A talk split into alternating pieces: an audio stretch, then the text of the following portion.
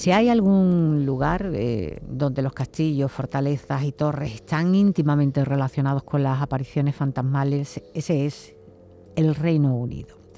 Sería casi para escribir una serie de muchos capítulos, pero en este caso no tenemos ese tiempo, pero sí para hablar eh, lo justo y necesario de uno de esos emblemáticos edificios, la famosa Torre de Londres.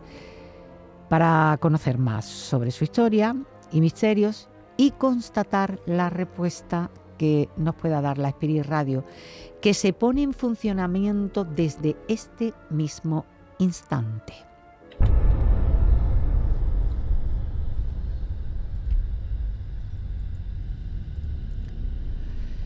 No es la primera vez que se habla de esta fortaleza en la noche más hermosa, transformada casi en lugar turístico, pero con alguna que otra función interesante.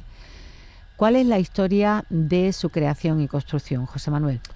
Bueno, la Torre de, Londres, vaya sitio, y, también nos encontramos con uno de los lugares emblemáticos del Reino Unido. Mundialmente famosa, además de ser uno de los puntos mm, londinenses considerados patrimonio de la humanidad por la UNESCO, y el otro es el, Greenwich, que, en este caso es el marítimo, pero mm, sí es verdad que dentro de, de, lo que hay que saber de la Torre de Londres, deberíamos de conocer primero el nombre auténtico, que bueno, es eh, algo así como Su Majestad Real y Fortísima Torre de Londres que es como se llama realmente, que fue fundada en el año 1066, en el siglo XI, tras la conquista normanda, y que en el año 1078 Guillermo I el Conquistador ordenó levantar la White Tower, la famosa Torre Blanca, que sería la base de todo lo demás. Aquí nos encontramos entonces, bueno, pues que el edificio fue eh, remodelado poco a poco a lo largo de los años siguientes y el exterior se completaba con dos murallas y un foso, que son bastante reconocibles hoy día, tal y como se ve el, edificio. Aunque no fue pensado inicialmente como una prisión, lo cierto es que el uso que debía haber tenido era como palacio. De hecho, el aspecto que tenía eh, era más de palacio que de fortaleza, pero eh, realmente así se mantuvo un tiempo hasta que eh, en el año, a partir del, del, año 1100, pasó a tener ese uso un poco más eh, como castillo defensivo. También ha sido residencia real en la época de los Tudor, depósito de armas, zoológico, dicen que llegó a tener un oso polar que pescaba en el Támesis, nada más y nada menos, y que ¿Tienes miedo, ha dicho? No. Sí. Tiene miedo, Uy, mira, he oído bien lo que ha dicho. Sí, sí. ¿Y quién tiene miedo? ¿Quién podría tener miedo? momento, a ver qué dice más. Porque además estamos, fíjate que lo que estamos hablando es de la Torre de Londres, se puede referir un poco a, a las personas que en su época, en la época de, de, la prisión, pues cuando iban a mandar, eran mandadas allí, hombre demonios. La verdad es que eh, las personas que vivían en Inglaterra le tenían miedo. Fue también Casa de la Moneda, eh, se guardaban las joyas reales y durante la Segunda Guerra Mundial fue prisión y de hecho en las dos guerras mundiales fueron allí asesinadas 12 personas acusadas. Aura. Aura. 12 personas acusadas de espionaje, con lo cual, bueno, se puede ir. Con lo cual es un sitio que eh, tenemos mucha historia de él y sobre todo hay mucha muerte tras él. De todo ese periplo eh, es en el siglo XVI cuando se puede considerar que tuvo un mayor uso con respecto a años anteriores. Jesús, eh, ¿cuál fue el motivo? Bueno, pues porque se empieza a acomodar como lugar... Por favor, por favor. Perdona. Se empieza a acomodar, se le empieza a dar un uso ya más como lugar de tortura. De hecho, se crean unas cámaras de tortura en la Green Tower, en la Torre Verde, donde se ejecutaba la realeza que había sido culpable de algún delito, sobre todo de secesión o, eh, bueno, que había sido infiel a la corona, al reinado del reyezuelo de turno que estaba hasta ese momento. El resto de los traidores eran ejecutados en la Tower Hill, junto a la colina que está al lado del edificio. O sea, tenía un edificio para cada tipo, clase social más bien, de persona que se ajusticiaba y se ejecutaba o se torturaba en el propio recinto. Por ejemplo, ¿quién fue una de las más famosas torturadas allí? Ana Bolena. Eh, fue una de las dos esposas de Enrique VIII, que este hombre mandó a que, que perdiera la cabeza. ¿Mm? Eh, de hecho, fue la primera en ser ejecutada en público en este lugar, en la zona de la torre, el 19 de mayo de 1536. Se trajo un verdugo desde Francia explícitamente para que fuera certero el golpe y que terminase con la vida de esta mujer de la manera más rápida posible. Repito, en público, ¿eh? Esta es una de las apariciones que ya lo contaremos con más detalle, pero es quizá eh, esto un ejemplo claro de la cantidad de energía por la impronta emocional que quedó grabada en un lugar donde la muerte era moneda de cambio durante bastantes años, fue moneda de cambio durante bastantes años a causa precisamente de la sed de sangre de algunos reyezuelos, repito, reyezuelos, porque reyes tenían poco esta persona, ya que está un poquito mal de la cabeza alguno de ellos, que les gustaba más el hecho de torturar y pasar por a cuchillo que el de gobernar a sus súbditos. La voz que hemos oído pertenece a alguien que es muy educado. Es como tú, José Manuel, cuando pregunta las cosas dice, por favor, sí, perdón. Eh, a ver, eh, completamente invitada a la entidad que pueda estar eh, intentando comunicarse a través de la Spirit Radio a participar. Lógicamente las vemos con esa intención, con lo cual no hay problema porque interrumpa en ningún momento. O sea, libertad total y absoluta. Mm, las atrocidades cometidas en el interior de este edificio no terminan ahí, en lo que comentaba Jesús, hasta el punto de que se dice que se derramó tanta sangre que se podría pintar con ella todas las paredes interiores de la torre. Parece un, escándalo, vamos. Eh, ¿Qué otros fallecimientos notables vieron las piedras de esa torre? La verdad es que sí, la verdad es que tiene una historia bastante dura sobre todo porque, bueno, fíjate, aunque inicialmente iba a ser una residencia real, al final acabó siendo prisión y donde ejecutaban a la gente, ¿verdad? Eh, Jesús lo comentaba, donde literalmente perdían la cabeza. Lady Jane Grey. Él era mi amigo. Él era mi amigo. Eh, esta es otra persona. Sí. Sí, es otra voz. ¿Quiere decir que se refiere a que quien estaba hablando era su amigo? Posiblemente el amigo de la persona que estamos hablando. Ah, vale. Él era mi amigo, que además lo iba a decir ahora mismo. ¿Cómo? Ven ahora. Ven ahora. Eh, eh, yo me estoy refiriendo que Lady Jane Grey era la esposa de Eduardo V, el amigo de aquí nuestra presencia. Y, claro, eh, nos encontramos que esta veneno. ¿Murió envenenado?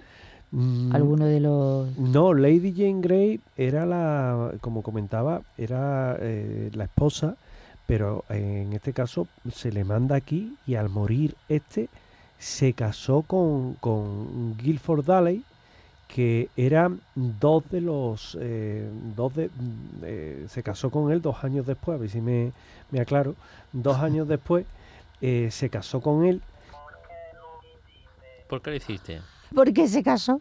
Dos semanas después se casó con él. Es decir, se casó.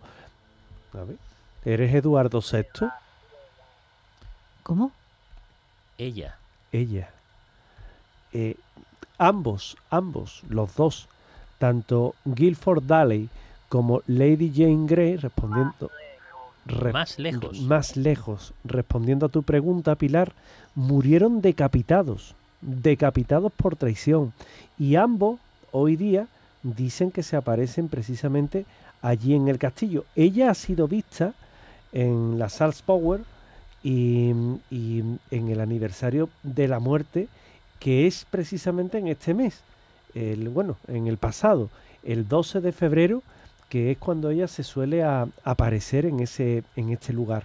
Y luego también nos encontramos que una de las ejecuciones más espeluznantes que ha tenido la Torre de Londres fue la de Lady Salisbury, que realmente se llamaba Margaret Poole, en 1541 y ella, en un intento de huir antes de su ejecución, pues fue de nuevo atrapada y el verdugo la persiguió detrás de ella hasta darle tres hachazos y dicen que bueno, que aquello fue súper, súper eh, violento y, con, una cantidad de, de, sangre y demás por todo el castillo que quizás también de ahí ese comentario de eh, se podían pintar las paredes, todas las paredes de rojo.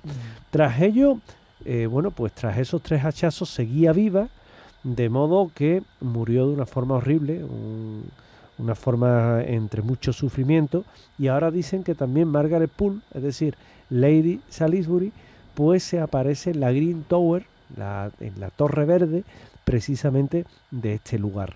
Eduardo VI, que además no pasó a la historia como un rey precisamente benevolente, y que, bueno, también como podéis ver, entre, entre unas cosas y otras, pues eh, no debe de estar muy cómodo con lo que fue eh, su vida y tampoco debe de estar muy cómodo con lo que era eh, la propia relación que tenía con su, con su esposa, precisamente con, Así que, así que, fijaos que además él muere muy joven porque él apenas vive apenas vive 20 años cortos, es decir, eh, eh, muere muy muy muy joven y de esa forma eh, emocionado, emocionado.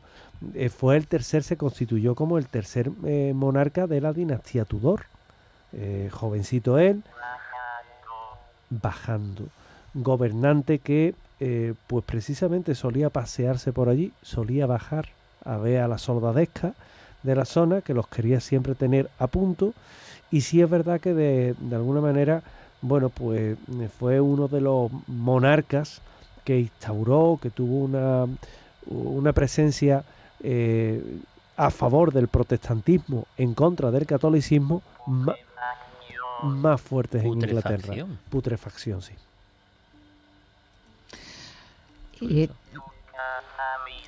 Nunca familia, la verdad es que disfrutó poco de la familia. Bueno, también hubo otros intentos de huida frustrados por la ferocidad de, quienes regentaban este lugar, como es el caso de Arbella Stuart. Eh, ¿Cuál fue su suerte? Bueno, Arbella Stuart se casó con William Seymour, sobrino de Lady Jane Grey. Eh, debido a ese matrimonio y algunos que otros ataques de celo, más de cuerno que de celos, esta pareja fue perseguida durante bastante tiempo. De hecho, fue perseguida, en principio no fue perseguida, fue coaccionada. Fue, em, bueno, em, hasta el hartazgo, en realidad, fue coaccionada, fue, estuvo bastante vigilada. De hecho, en varias ocasiones estuvieron pensando en irse a Francia. Y precisamente sería esta idea la que, comentada algún tipo de persona que les traicionó, terminó en oídos del, em, de los mandatarios de aquel momento. Se pensaba que querían huir precisamente para transmitir algún tipo de secreto que habían conseguido gracias a su posición noble a la monarquía francesa. No, se, no entendían que lo que querían era huir a ese país ha cambiado la voz. Y eso es una mujer. Una mujer. Sí.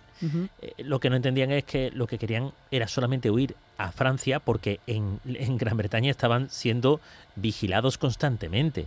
Estaban siendo acosados, más bien. Bueno, pues esta idea empezó a calar hondo entre los militares británicos, de tal manera que hicieron una, empezaron una persecución contra este matrimonio. Pero ya persecución formal para la detención. El problema es que cuando eh, ocurrió esta detención días antes, no, lo hizo. Cuando ocurrió esta detención días antes de que ya pudieran formalizar su partida a Francia, en, su, defecto. Uy, hay aquí bastante término muy educado, ¿eh? Mm. Qué barbaridad. Bueno, eh, pues. Estamos con la nobleza probablemente de la época. Él eh, intentó disuadir a los soldados, engañarles mientras que ella huía. De hecho lo consiguió, pero él fue capturado. Apego. eh, fue capturado, llevado a la Torre de Londres y se le mandó una misiva a ella antes de que embarcara dirección a Francia, advirtiendo que si tocaba un solo pie el barco, su marido sería justiciado. Ella lo que hizo fue dar marcha atrás. Se fue hasta este lugar, cerca del castillo de Londres, y se entregó. Soldado. El problema es que cuando se lo entregaron, o se entregó. Tiene que ver con lo que estamos hablando. Sí, sí, sí, totalmente. Cuando se entregó esta mujer, cualquiera podría pensar, bueno, ya está, se acabó, tenían a los dos detenidos. No. Lo que se pretendía era causar el mayor sufrimiento posible. ¿Y qué fue lo que se hizo? Tumba. Bueno, curioso, ¿eh? ¿Qué fue lo que se hizo? Se capturó a ella y se dejó libre a él, pero ella nunca salió de la Torre de Londres. De hecho, falleció allí con 40 años producto de las torturas que sufrió este edificio. Fue su tumba. O sea, lo que demuestra que en realidad en este asunto no se trata... Pelo negro. En este asunto, en todo este asunto no se trataba de una traición. Tenía el pelo negro. Sí, sino de, sino de lo que decía anteriormente, de un ataque de celos de alguien que quiso acusar a esta pareja y lo que hizo fue separarlos, causando, repito, el mayor sufrimiento posible. Esto provocó que desde tiempos pasados... Lo, siento. Eh, digo que esto provocó desde tiempos pasados eh, que se oyeran relatos acerca de visitantes que recorrían las estancias eh, de este edificio. ¿Cuáles fueron los primeros fantasmas históricos? Bueno, él dice. Él ah, dice. Él ah, dice. Ahora va a decir, ahora va a decir. Ahora, voy a hablar, ahora voy a hablar. bueno, muy correcto, la forma está siendo muy correcto hoy. bueno, lo que realmente hace famosa la Torre de Londres, como tú bien comentabas, era al menos entre los ingleses, la leyenda que tiene como lugar encantado. Entonces, si hay una leyenda eh, importante en el Reino Unido, primero la de los cuervos, ¿eh? con, la, con la famosa presencia precisamente en la Torre de Londres. Y lo segundo es la de esos fantasmas en eh, este lugar. Las primeras noticias de fantasmas son ya tempranas, es decir, estamos hablando de un edificio que data del siglo XI, pero ya en el siglo XIII, en el año 1241, cuando bueno, mm, este sitio eh, había actuado ya eh, y había habido muerte, pues ya hablaba la gente de apariciones y de procesiones de difuntos cual Santa Compañía. Es decir, que se podía por ver allí a una hilera de una fila de personas que eran difuntos todos. Una de, de estas apariciones era la de Thomas Becket, que os sonará porque fue gobernador de la Torre y lo mandó a asesinar Enrique II en 1170. Como veis, los reyes todos tenían almas de asesinos. Hmm. En 1471, Enrique IV fue apuñalado en la capilla de la torre Bakefield por orden de Eduardo IV, es decir, entre ellos. Y hay turistas cuando están allí, bueno, el típico recorrido que te hacen, las fotos, miradme, las fotos y demás, pues hay un momento en el que los propios turistas, como os comentaba, decían aquello de haber visto al propio rey paseando por allí, a un individuo con atuendo real. Y claro, allí, como en otros muchos sitios que hay museos y lugares que tienen una alta presencia de turistas, pues no hay ningún actor dando huertecita vestido de, rey, ni mucho menos. Luego después fue el rey Ricardo III. Sonido uh, qué larga la, primera vez que oigo algo tan largo, ¿eh? Bueno, el Ricardo III, que antes fue el, el, duque de Gloucester, él mandó también encerrar a los hijos del anterior rey, de Eduardo V, y, bueno, coger y los niños desaparecieron. Se cree que es que los mataron y los mataron también allí y de hecho los declaró ilegítimos, que es una cosa... Y de un día para otro, bueno, pues en... Prueba. Prueba, sí, yo había... Eh, mm, había escuchado cuela, pero bueno, prueba. Y en 1674 Pilar se encontraron los huesos de los niños donde se creyó que habían estado. Es decir, la prueba, la prueba de todo ello la tenían allí, es decir, era real, habían muerto allí. Claro, ya todo esto va sumando. Luego también hay otros fantasmas que, aparecen en la torre y que no se limita a apariciones humanas. Por ejemplo, en 1816 un oso se apareció no guarda Un oso un fantasma de un animal. Y, y bueno, hay varios testimonios que lo corroboraron. Y el oso podría ser ese oso polar que dijeron que estaba en la Torre de Londres. Quizás el, el fantasma más eh, conocido que hay últimamente fue, creo que era el de Catalina. Uh, Uh, sábanas ensangrentadas. el de Catalina Howard, que eh, hay una imagen de un vídeo que se ve como algo abre una puerta y se ve a una mujer vestida de época, que lo captó una cámara de seguridad. Y se creen que es Catalina Howard, precisamente. ¿Me vais a permitir que haga una pregunta directa eh, por parte de Jesús? eh, Puede ver. Puede ver. eh, y me dirijo a, a esa entidad que se está manifestando a través de la Spirit Radio. Eh, Jesús quiere saber si viven en la Torre de Londres. ¿Tú vives en la Torre de Londres? A veces. A veces. Pues ya lo sabe Jesús. Así ha contestado y ha respondido de una sí. forma categórica. Lo amaba. Lo amaba. Bueno, eso tiene que ver un poco con, quizá con lo que vamos a hablar a Con el entorno, sí.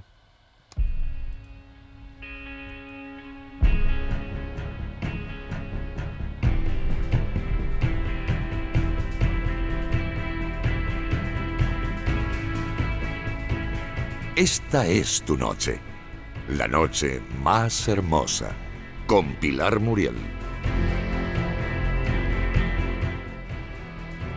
Según algunos testigos de lo insólito, hay más fantasmas que se pueden ver en la actualidad y uno de ellos es la horrenda apariencia de Ana Bolena. ¿Cómo se suele manifestar? Bueno, eh, decíamos, eh, hablamos antes de Ana Bolena, una de las primeras que eh, eh, fue perdió la cabeza allí eh, ajusticiada de manera pública, además, y la- una de las esposas de, de las dos que Enrique VIII mandó a decapitar. Em, todo eso tuvo que dejar una impronta energética interesante. Hemos de recordar que la fecha de su muerte fue el 19 de mayo de 1536. Bueno, pues la primera eh, aparición espectacular de la cual se tiene registro histórico escrito ocurre en 1864. Uno de los guardias ve una intensa niebla eh, en un lugar cercano donde estaba montando, poniendo esa, esa eh, montando esa guardia. Em, atemorizado por esa neblina, la mira directamente, coge su fusil y lo que ve salir de ahí es quizá más terrorífico que la propia neblina, porque ve salir a una mujer vestida de blanco pero sin cabeza. Lo que hace este soldado es inmediatamente colocarse el fusil en el hombro para disparar y en ese instante de esa aparición surge un rayo luminoso que entra por el cañón del, del fusil, sale por una abertura y da directamente en el cuerpo de este soldado que cae inerte al suelo, desmayado. ¿Esto es una historieta? Puede ser. Pero había dos testigos más que desde alguna distancia pudieron ver, dos más y un oficial pudieron ver precisamente todo lo que estaba ocurriendo a este soldado, desde un lugar distante. Religión. Desde un lugar distante. Y pues manifestaron lo mismo los tres. Hubo una neblina, de la neblina aparece una mujer sin cabeza, ven como su compañero se pone el arma, en el hombro y sin descansar siquiera la cabeza para mirar, Ella es mi amiga. ni siquiera girar la cabeza para mirar eh, y colocar el punto de mira para disparar, antes de hacer eso, un rayo sale de desaparición, 11. Sale de desaparición, entra por el fusil, le da en el cuerpo, pan, y cae desmayado al suelo. O sea, una persona lo 21. sufrió y tres más fueron testigos de esa aparición en 1864. Sería la primera vez que se hay registro histórico militar de esta aparición en ese edificio. Y repito, es de registro histórico y militar por parte de cuatro personas que aseguraron ver esa presencia. Otro fantasma famoso que perturba las tranquilas noches de este recinto es eh, la condesa de Salisbury. Eh, ¿Cuál es el motivo por el que se materializa su alma en pena?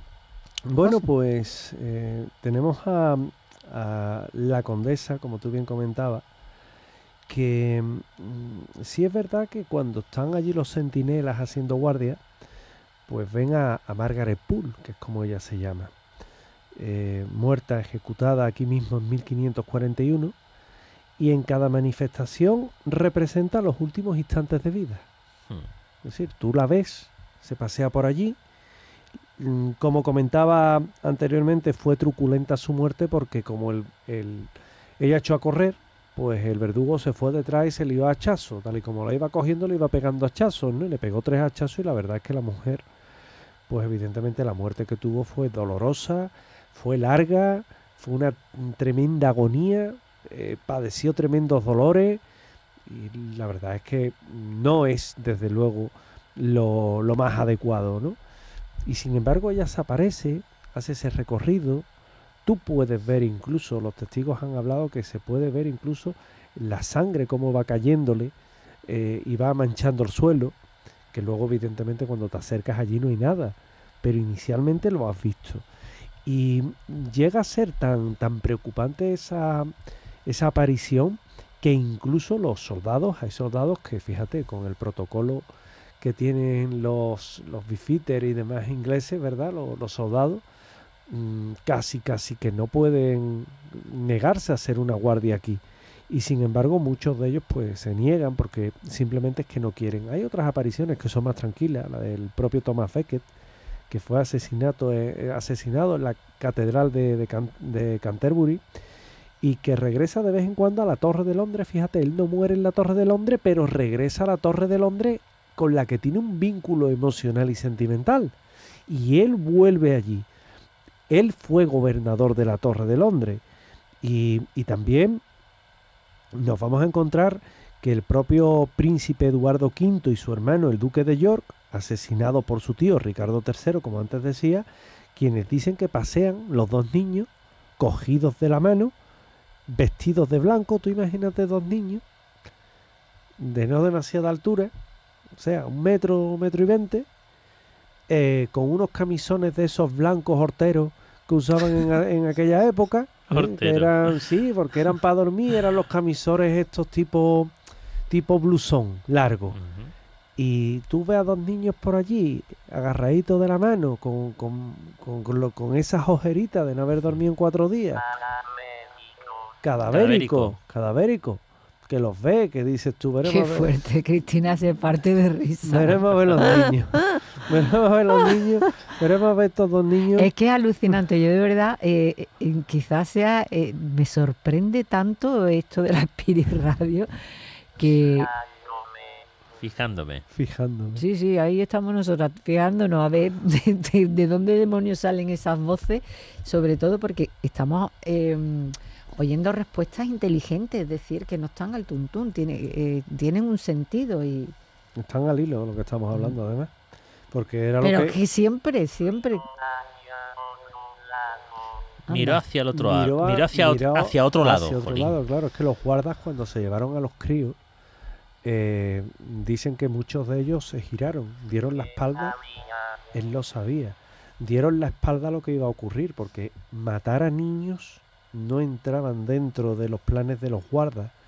Y dicen que tal y como iban pasando por el pasillo, los guardas se giraban, le daban la espalda, pasaron por allí y acabaron asesinándolo. Y era lo que estaba comentando, que era Claro, ves a dos niños con aspecto cadavérico porque los ves de blanquito, las ojeritas. Es que el aspecto que tiene es el que tiene.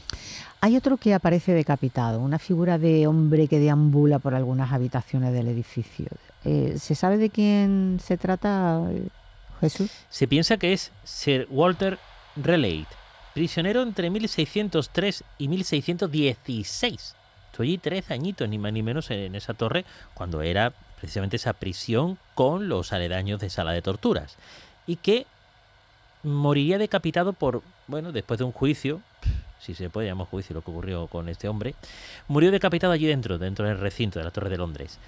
em, él eh, forma parte de ese gran, podríamos decir, casi batallón de, de almas ilustres que se pasean por aquel sitio, la, eh, eh, regado de, muerte por doquier.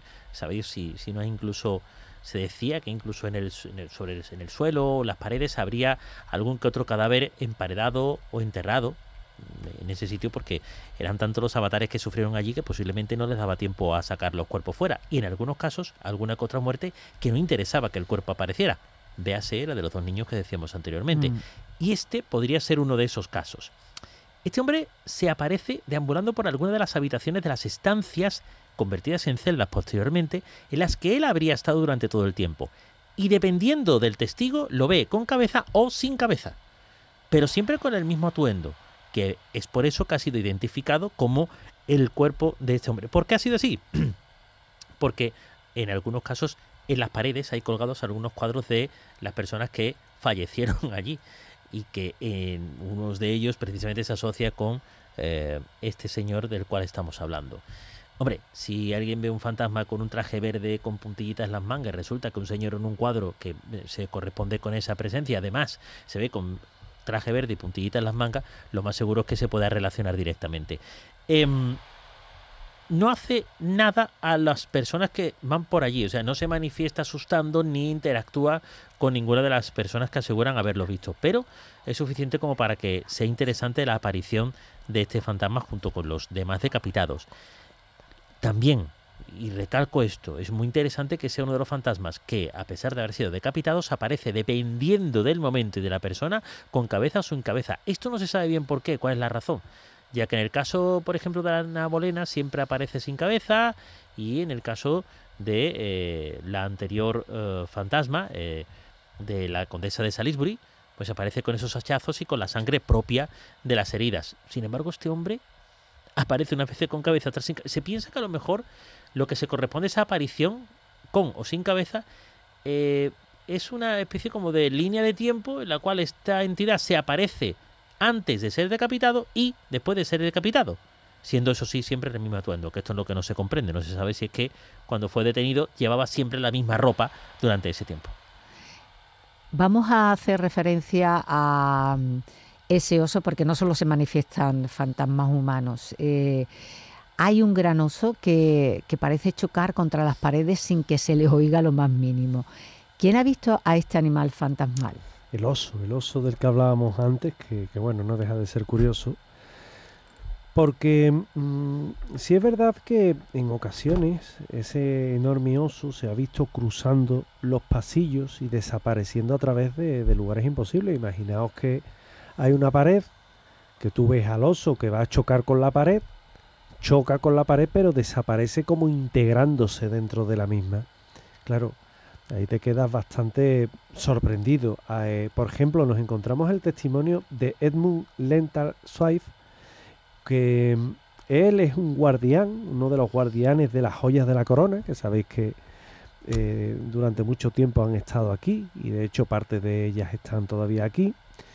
Durante casi 40 años estuvo él allí y contó en 1860, a través de unas anotaciones que nos han quedado, cómo uno de los centinelas vio salir a un oso por debajo de la puerta y bueno, al igual que haría años después, pues el soldado se quedó mm, sorprendido, ¿no? Se quedó boquiabierto, perplejo ante lo que estaba viendo. Al igual que años después, el soldado se encuentra con Ana Bolena, y el centinela, bueno, pues dicen que incluso se asustó tanto que le clavó la bayoneta. Él tenía el fusil, le clavó la bayoneta y perdió el sentido en ese instante. Se, desmayó. A diferencia de, de, su compañero, este dicen que no se recuperó de la experiencia, del susto que se llevó y murió pocos días después. Con lo cual, bueno, pues quien vea esta aparición, no al oso, sino a Ana Bolena, mm. también se lleva el susto. Cuando hablamos de animales no nos tenemos que sorprender. Es decir, los fantasmas de animales son normales. Eh, es un capítulo muy desconocido, pero es bastante apasionante, en el cual, bueno, pues también nos dejan, nos dicen que ese residuo energético, o esa forma de energía, o esa forma de subsistencia, también se aparece en forma de mascotas, mascotas que hemos tenido, que hemos querido y que se, se manifiestan y también, ¿por qué no?, en forma de este oso, que por lo visto era un oso bastante amistoso, bastante amigable, que tiene como escenario de apariciones la mismísima Torre de Londres. Bueno, o estamos pendientes de lo que estáis contando, eh, la Spirit Radio, o eh, porque está tranquilita. Sí, ¿eh? hay, No- hay no- pocas aportaciones, aunque muy al hilo de lo que se está comentando. y sí, del que caso pocas sí. po- apor- Mira, ¿qué ha dicho? Vinimos. Vinimos. Bueno, pues muy bien. Es que habéis ido mucho tiempo y no se puede, porque sois los protagonistas, o sea que tenéis que estar eh, participando y compartiendo. Em, ¿Qué ha dicho? Chuta. Sí, voy a hacer una pregunta. Si te refieres a eso, dale. Em, eh, también se manifiesta Fraude. fraude. Eh, también se manifiestan extrañas energías, no sé si lo dice por mí. Ah, la encuesta, igual quiere responder a la encuesta que estamos haciendo de, de los fraudes y de la estafa y demás. Bueno, eh, bromas aparte, que también se manifiestan extrañas energías con formas muy raras, pero que parecen interactuar con las personas presentes en el edificio.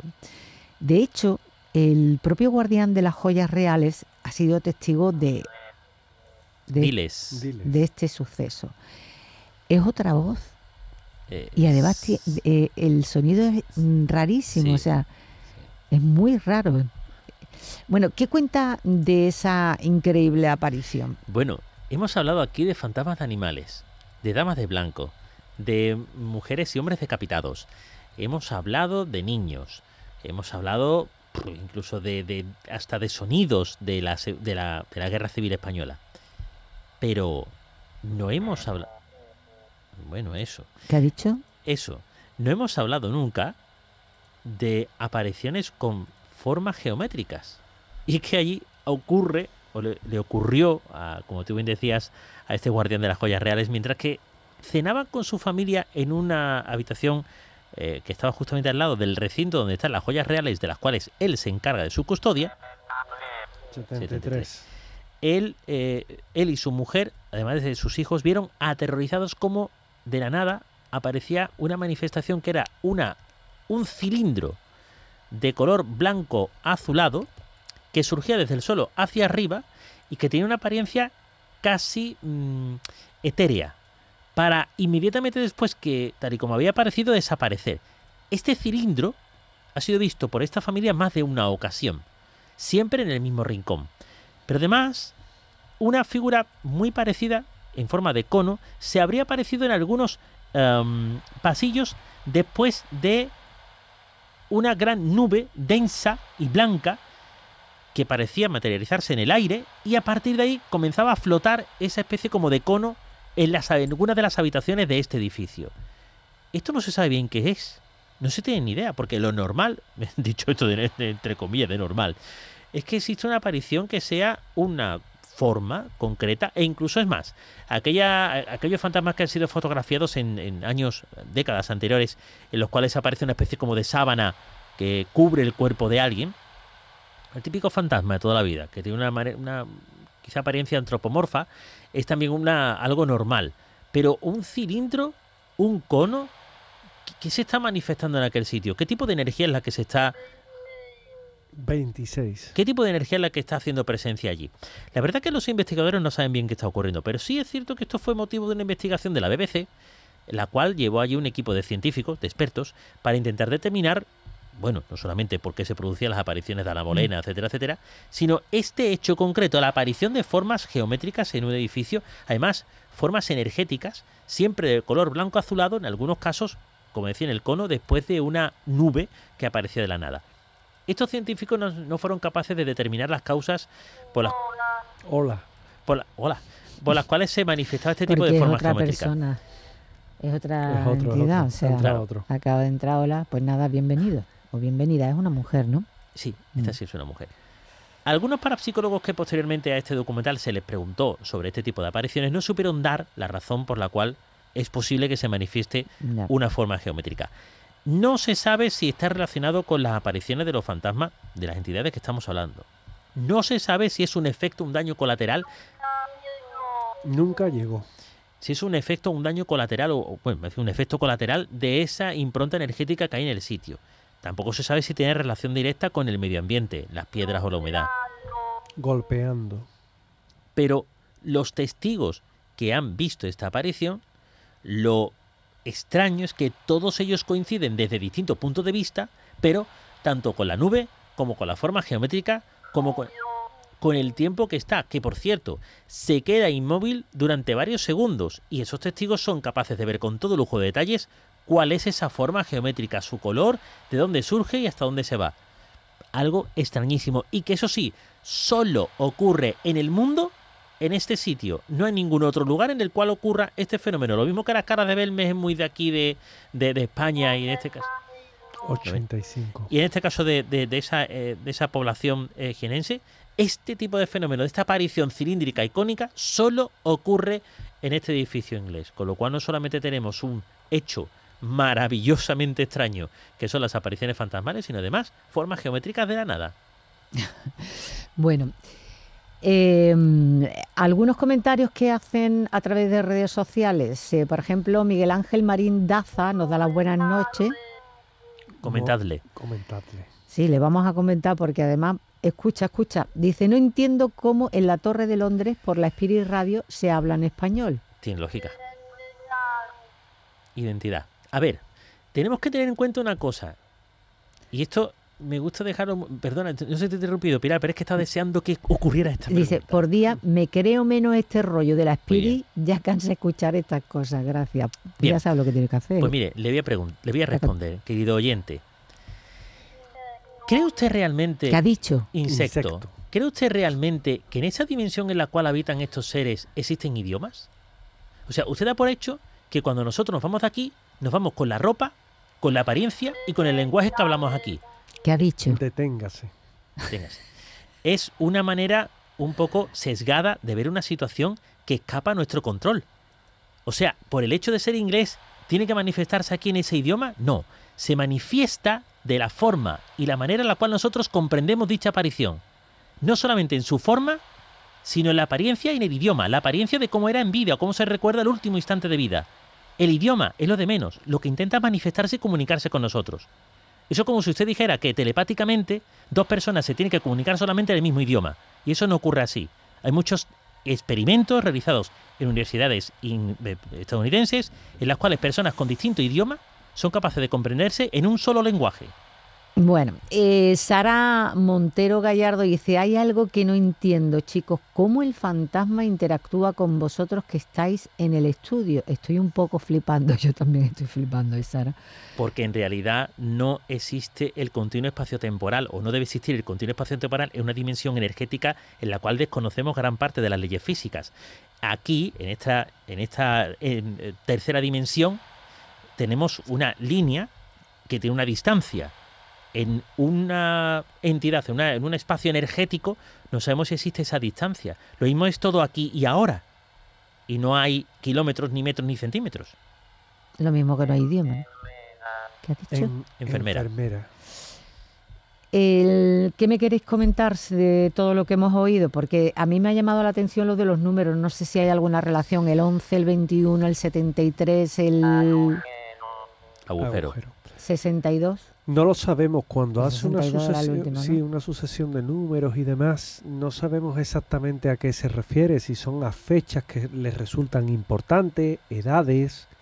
No lo sabemos, es complicado de, poder un poco, bueno, pues eh, tan solo relacionar con las muchas muertes que ha habido allí. Pueden ser fechas significativas. Gabriel Fernando Ser Filipo dice, bueno, que tuvo la posibilidad ¿Eh? Eso. ¿Qué eso? Eh, tuvo la posibilidad de estar en Belchite, un lugar escalofriante ideal para estas experiencias. En fin, eh, el sufrimiento que alguien padeció en un pasado deja mucha huella y no se trata solo de las emociones que sienten quienes apreciaban en mayor o menor medida a esa persona y la pena que pueden que puedan sentir puesto que también queda la impregnación en forma de aparición fantasmal, casi maldita, recordando todo el daño que sufrió en aquel trágico momento de su muerte.